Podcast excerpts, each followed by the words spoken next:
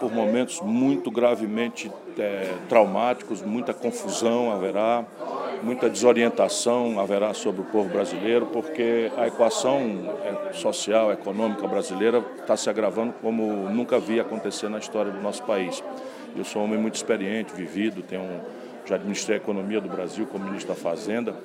E isso tudo recomenda que, nesse momento, a gente pense menos em eleição e mais em ajudar o povo a entender o que está acontecendo, descobrir as causas desse colapso socioeconômico do país e tentar o ambiente para plantar a semente de um novo projeto nacional.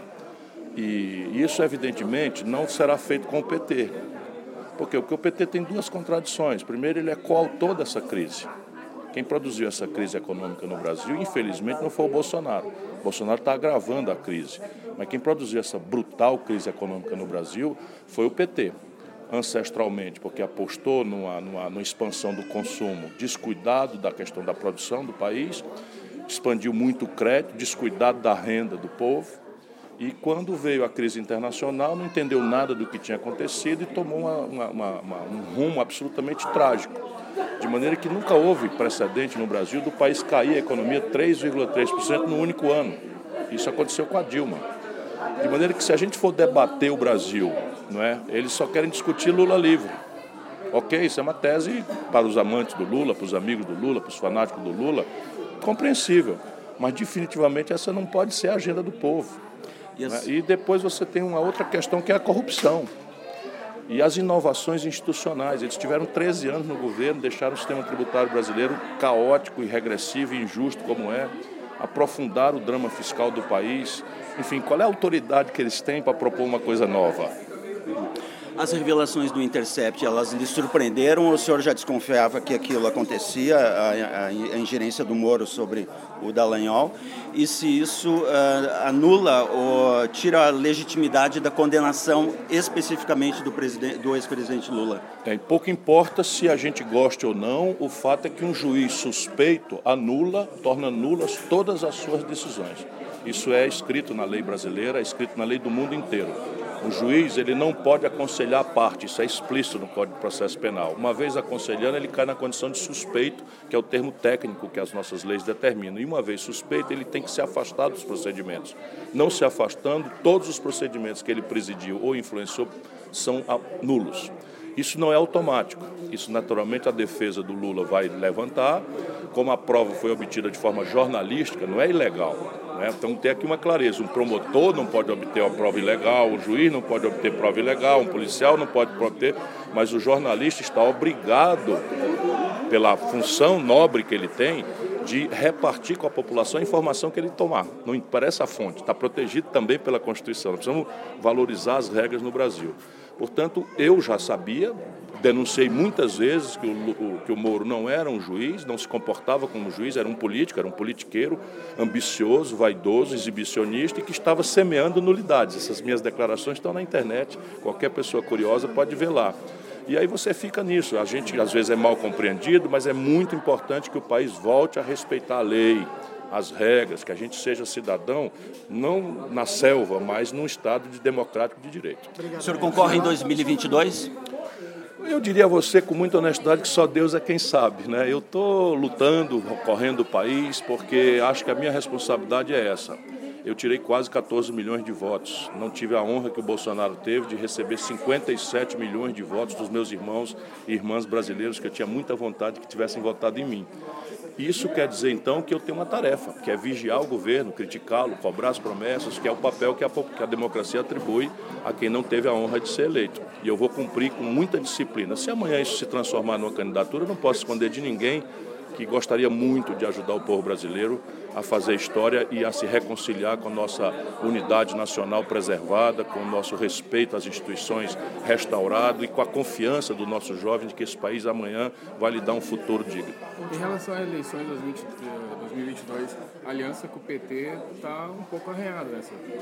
Olha, o Brasil tem um problema que é o fato de que o PT é coautor dessa crise não é coautor só porque se comportou eleitoralmente de forma irresponsável e egoísta mas é responsável porque quem criou a crise econômica mais profunda da história do Brasil foi os, foram os governos do PT.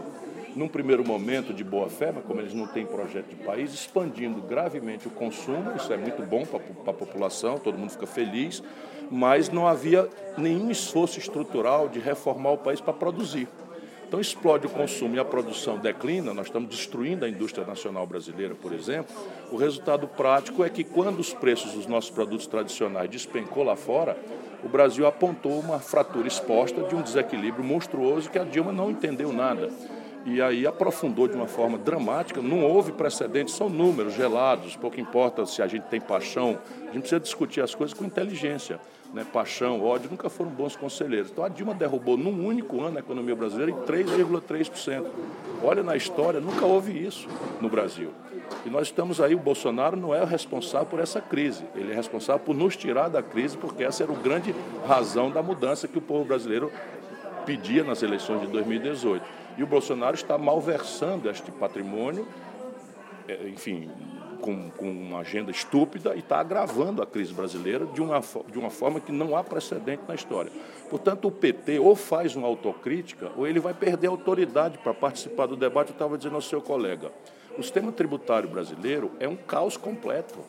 Ele é profundamente injusto, ele cobra muito mais de quem pode pagar menos e muito menos de quem pode pagar mais. O PT teve 13 anos, não mudou uma linha disso. Aí vai chegar agora e vai propor mudança, as pessoas terão todo o direito de dizer assim, por que, que não fizeram?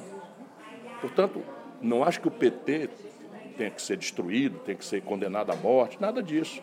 Mas esta direção do PT não dá para com ela não dá para canto nenhum, porque além de tudo mais, né, dessa desestruturação da economia brasileira, afundou na ladroeira mais vulgar e mal cheirosa que também eu já vi na minha vida. E aqui em Canela, que mensagem o senhor vai transmitir para os correligionários do PDT?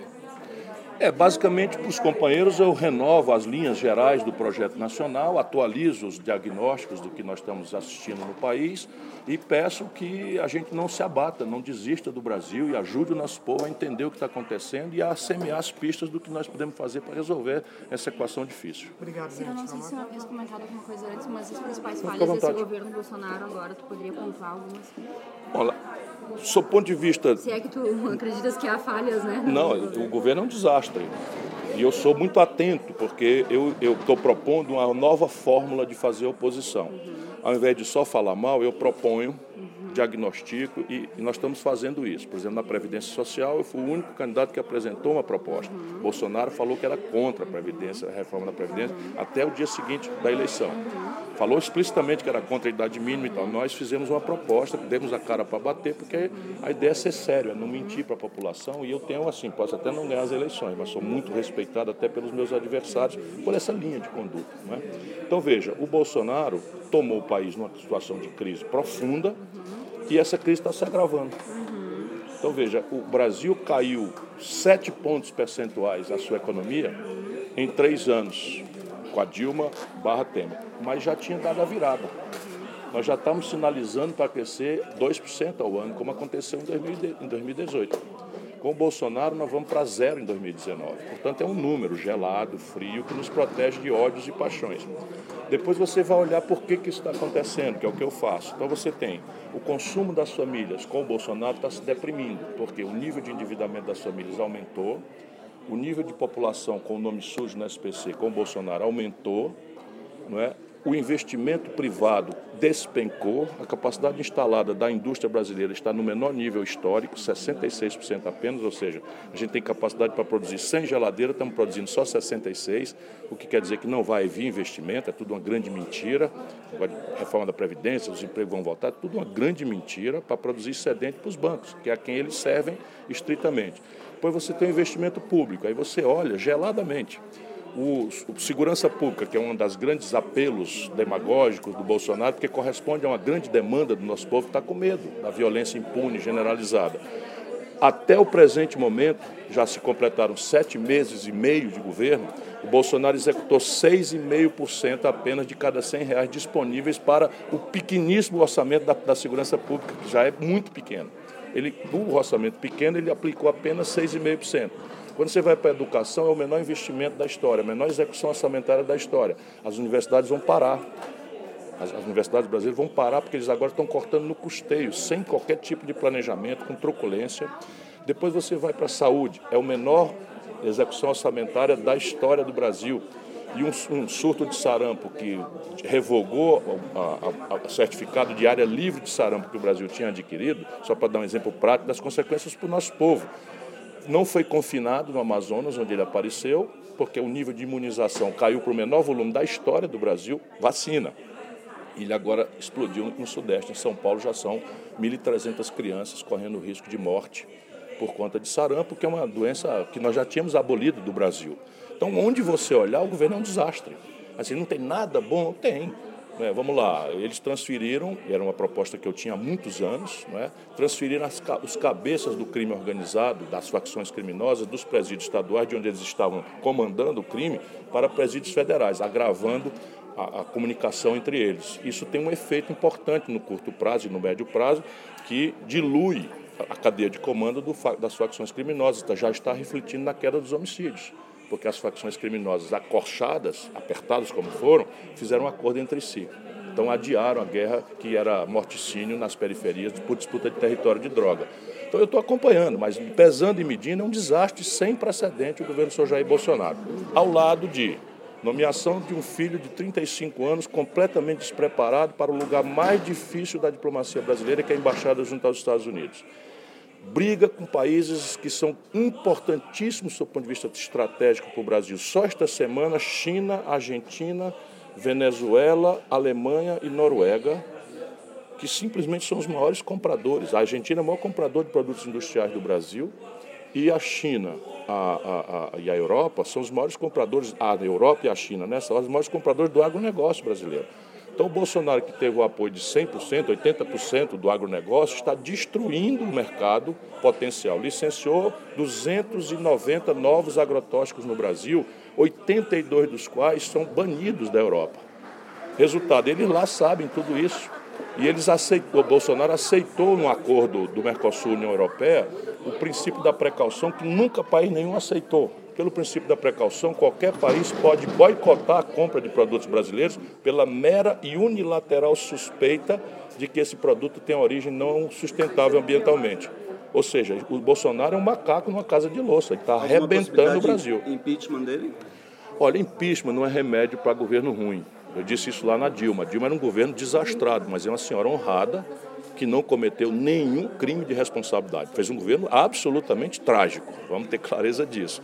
Mas a gente não pode, no presidencialismo, estar interrompendo mandatos. Ele não cometeu por nenhum crime. Crime, até o presente momento, não tenho como acusar, mas ele está frequentando, como dizia o Brizola, ele está costeando o alembrado quando, por exemplo, ele mete, se mete na mudança da superintendência da Polícia Federal no Rio de Janeiro, quando ele afasta dirigentes da Receita Federal, quando ele bota um filho no ambiente de profissionais que o Itamaraty representa, ele está costeando o alambrado do cometimento de crime. No caso desse aí, se ficar demonstrado no futuro próximo de que ele está afastando essas autoridades policiais e da Receita e do COAF para fins de obstrução da justiça, para impedir a investigação dos seus filhos corruptos, isso aí é crime de responsabilidade. E Mourão seria uma alternativa melhor? Quem? Mourão seria a alternativa melhor? Não, ele é a alternativa que o povo brasileiro elegeu junto com o presidente da República. Ele é, na minha opinião, um jumento de carga. Isso eu disse na campanha.